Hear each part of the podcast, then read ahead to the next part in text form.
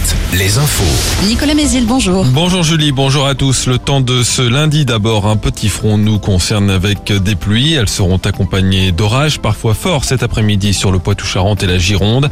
À l'arrière, ce sera une alternance entre éclaircies et averses, parfois orageuses. Cette perturbation va aussi nous apporter un coup de vent en fin de journée et surtout dans la soirée avec des rafales à 100 km heure sur la côte atlantique, 80 dans les terres. Côté thermomètre, c'est encore très doux, entre 14 et 18 degrés jusqu'à 21 en Gironde. Toujours des perturbations sur le trafic SNCF ce lundi, malgré une nouvelle amélioration. Comptez sur plus des deux tiers des TGV Atlantiques, un intercité sur trois et la moitié des TER.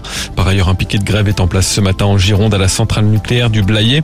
Mercredi sera la huitième journée de mobilisation contre la réforme des retraites. Jour également de la commission mixte paritaire qui réunira sept députés et sept sénateurs pour trouver un texte de compromis. Le projet de loi, lui, sera définitivement voté jeudi à l'Assemblée. Le gouvernement est toujours en quête d'une majorité solide pour éviter un recours au 49.3. Article que l'exécutif ne veut pas utiliser, affirme Olivier Véran, après une réunion hier entre plusieurs ministres et Elisabeth Borne à Matignon.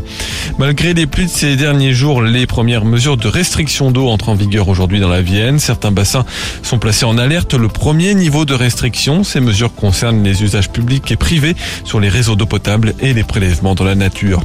Dans la Vienne, toujours, le redémarrage du réacteur numéro 2 de la centrale nucléaire de Civaux est prévu ce lundi. Il a été reporté plusieurs fois ces dernières semaines. Il est à l'arrêt à cause de la visite décennale et des phénomènes de corrosion sur la tuyauterie. Le réacteur numéro 1 est lui reconnecté au réseau électrique depuis le 25 janvier. Près de Bressuire, l'avenir de l'entreprise Cartol de Cerizé se joue dans les prochaines heures. Les candidats à la reprise de la société implantée dans l'ancien site Liège ont jusqu'à ce lundi pour déposer leurs offres Cartol. Emploi 94 salariés. En Vendée, le succès pour les îles errantes. Le festival d'humour a réuni plus de 1500 spectateurs sur quatre soirées au début du mois à Saint-Hilaire de Loulé.